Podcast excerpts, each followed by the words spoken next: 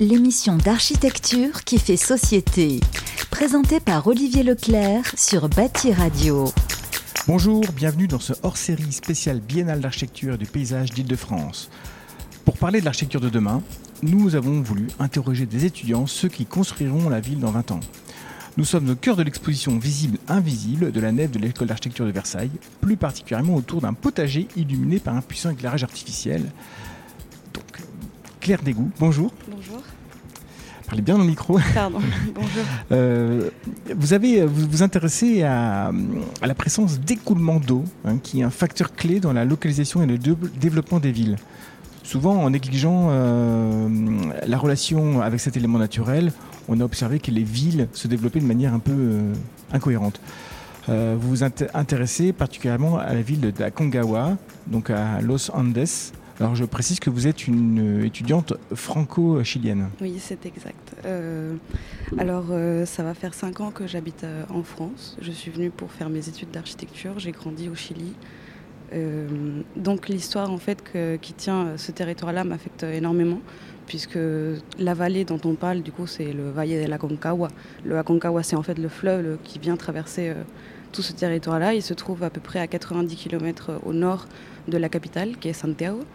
Et toute l'histoire de cette vallée en fait est super intéressante parce qu'il y a une histoire et une culture très ancrée, euh, puisque même avant l'invasion des Incas, il y avait déjà une culture qui était très ancrée sur tout ce qui était les écoulements d'eau, puisqu'on travaillait beaucoup la matière de l'argile et, beaucoup tout ce qui était céramique. Et en fait, toute l'histoire euh, qui maintenant m'intéresse aujourd'hui, c'est surtout comment on vient traiter ce fleuve de la Concagua, comment on vient le gérer et comment ce fleuve-là, il a pu être euh, question de rassemblement territorial, rassemblement de municipalités, de- d'habitants, de cultures, et qui ont maintenant en fait est le facteur de dispersion et de division, en fait, de fragmentation. Alors vous, dans votre étude, vous, vous convoquez des, des- des- des notions de bordure urbaine, de frontières, de fragmentation. Alors euh, comment vous utilisez ces, ces notions dans votre euh, analyse? En fait, euh, ce qui se passe, c'est que au moment où il y a eu euh, la dictature, après, euh, quand il y a eu la, reprise de la démocratie, toutes euh, les industries externes, en fait, elles avaient, déjà pris pied dans tous les territoires un peu chiliens. Et c'est à ce moment-là qu'il y a eu des ventes en fait de terrain qui étaient super importants à toute la gestion agroalimentaire en fait de ces vallées-là, qui font en fait partie du pilier économique du pays. Et pourquoi je parle de fragmentation? Parce que ce n'est pas seulement une fragmentation territoriale, puisqu'on vient de diviser un territoire euh, pour le vendre à des industries, mais en fait ça a créé une fragmentation sociale au sein des, des localités et des municipali- municipalités qui en fait euh, profitaient de, de, ce, de, cette vallée, de, de ce fleuve. Et maintenant on parle de fragmentation, euh, moi je veux parler de fragmentation sociale, mais aussi fragmentation urbaine, voire même humaine puisqu'on délaisse complètement dans tout ce qui est les politiques locales aujourd'hui l'apport en eau et- pour ces localités-là. Et cet impact, en fait, il va au-delà de juste euh, ne pas pouvoir recevoir euh, les 400 euh, litres d'eau qu'on a besoin par jour, puisque ça impacte aussi au niveau de la construction, ça impacte aussi au niveau de relations du territoire, ça impacte aussi à, à plusieurs échelles, en fait. Et c'est ces fragmentations-là qui, qui vont de l'échelle macro à l'échelle micro, qui est intéressante parce que même si, bon maintenant je vous fais voyager un petit peu, c'est une question qui doit être traitée euh, à partir d'aujourd'hui et qui doit être un peu réfléchie, euh, même ici en France, euh, aux jours à venir en fait. C'est vrai que l'accès à l'eau potable est un sujet euh, qui se pose euh, dans beaucoup de pays euh, et, et conditionne euh, certaines propositions architecturales et urbaines.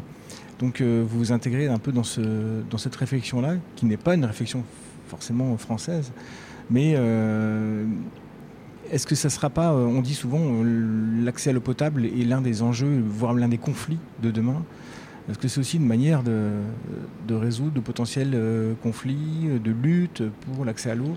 En fait, toute la question est de comment on va repenser en fait ces liens qu'il y a à l'eau, que ce soit à l'eau potable, que ce soit à l'eau non potable, puisque on pourrait utiliser l'eau non potable à d'autres usages, par exemple. Euh, les toilettes euh, avec l'eau euh, pluviale, par exemple.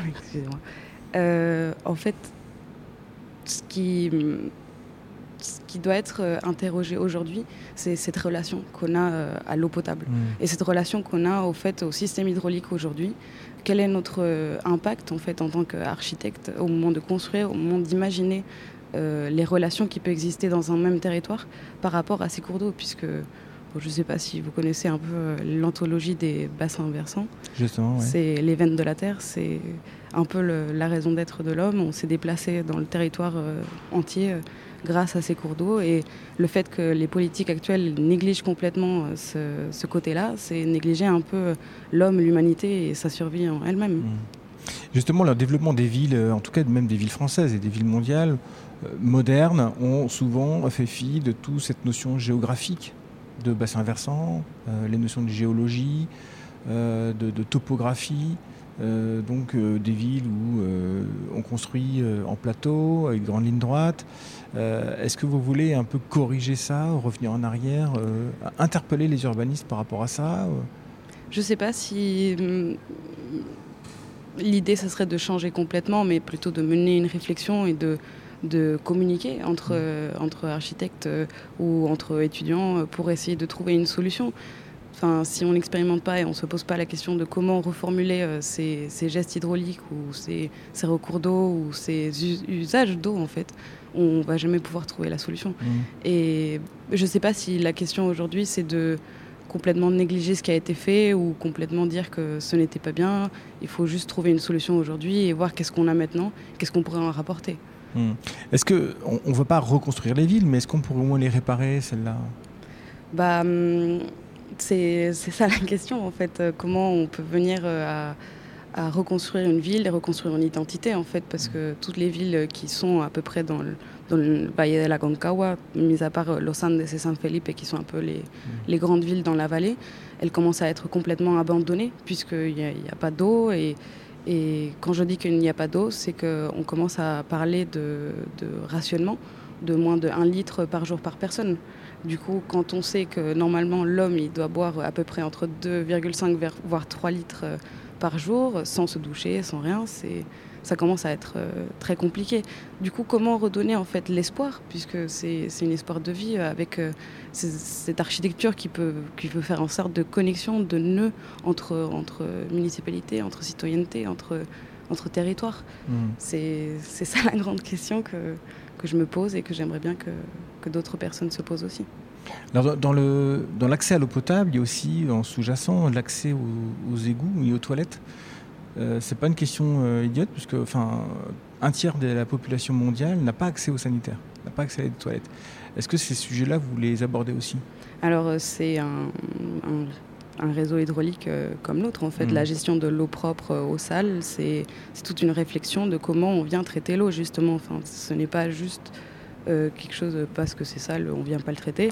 Il y a toute une réflexion qui, qui doit être menée et surtout euh, dans, dans, cette vallée-là, en fait, qui, qui a un climat euh, qu'on appelle méditerranéen. C'est le seul endroit en Amérique latine qui a le climat méditerranéen, mais avec quand même ces disparités puisque l'été dernier, on a calculé 41, 41 degrés Celsius dans ce territoire-là c'est vrai que la question des égouts n'a pas toujours été traitée euh, de façon très pragmatique, comme ici à Paris, comme, on connaît les égouts de Paris, puisqu'en fait, ça n'était pas nécessaire ou, ce n'était pas en fait euh, une question primordiale de, de besoin. Euh,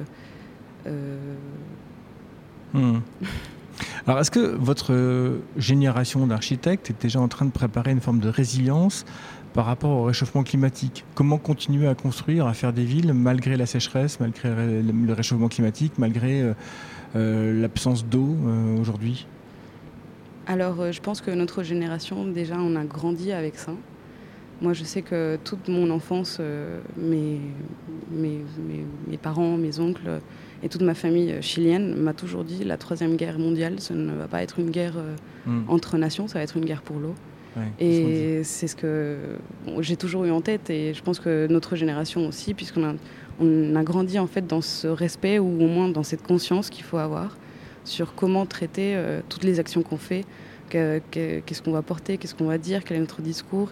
Et ça, ça se voit refléter en fait dans la plupart des projets euh, des étudiants qui sortent aujourd'hui euh, des écoles. Et je trouve que c'est d'autant plus intéressant puisque c'est vraiment les problématiques qu'il faut traiter maintenant mmh. et qu'il fallait en fait traiter hier. En fait, euh, je, en ce moment, je suis en train de faire un stage de master chez Brunkel et André, architectes. Mmh. Et je trouve super intéressante la façon dont eux, ils arrivent à mettre tout le questionnement de l'habitant dans leur, euh, dans leur projet. Et je trouve que la façon de, de venir intégrer la vision de l'habitant dans un discours architectural est primordiale. Puisque, pas que je dise que d'autres architectures ou d'autres mouvements architecturaux n'avaient pas en compte euh, leur importance, mais c'est vrai qu'en ce moment, penser qu'on ne fait pas de l'architecture pour un habitant, pour, pour moi, ma vision, je trouve que ce n'est pas une position qu'il faut avoir aujourd'hui en tout cas. Hmm. Et donc voilà, vous, vous, avez cette préoccupation. C'est une question que je pose un peu aussi aux autres. Est-ce que vous, portez une forme de, culpabilité par rapport aux erreurs de vos aînés? Et que vous voulez réparer un peu? Je ne sais pas si c'est une culpabilité puisque c'est quelque chose qui a été fait et qui nous a servi pour nous construire aujourd'hui. Et ça marche euh, toujours comme ça. Enfin, on apprend des erreurs et, et on va vers l'avant. Du coup, hmm. c'est complètement euh, inconscient en fait de dire qu'on porte une culpabilité puisque on essaie d'avancer. Hmm. Et c'est grâce aux échecs qu'on avance. Ce n'est pas avec euh, le fait d'avoir tout bien euh, dès, le, dès, le, début qu'on va continuer à avancer, avoir des réflexions et, pouvoir euh, trouver d'autres moyens de traiter l'eau, par exemple. Merci Claire Dégout d'avoir partagé cette réflexion avec nous. Euh, je vous rappelle que vous pouvez euh, écouter tous ces petits podcasts hors série de la Biennale sur le site de Bâti Radio à la rubrique Prisme. Et moi, je vous dis à bientôt. L'émission d'architecture qui fait société. Présentée par Olivier Leclerc sur Bâti Radio.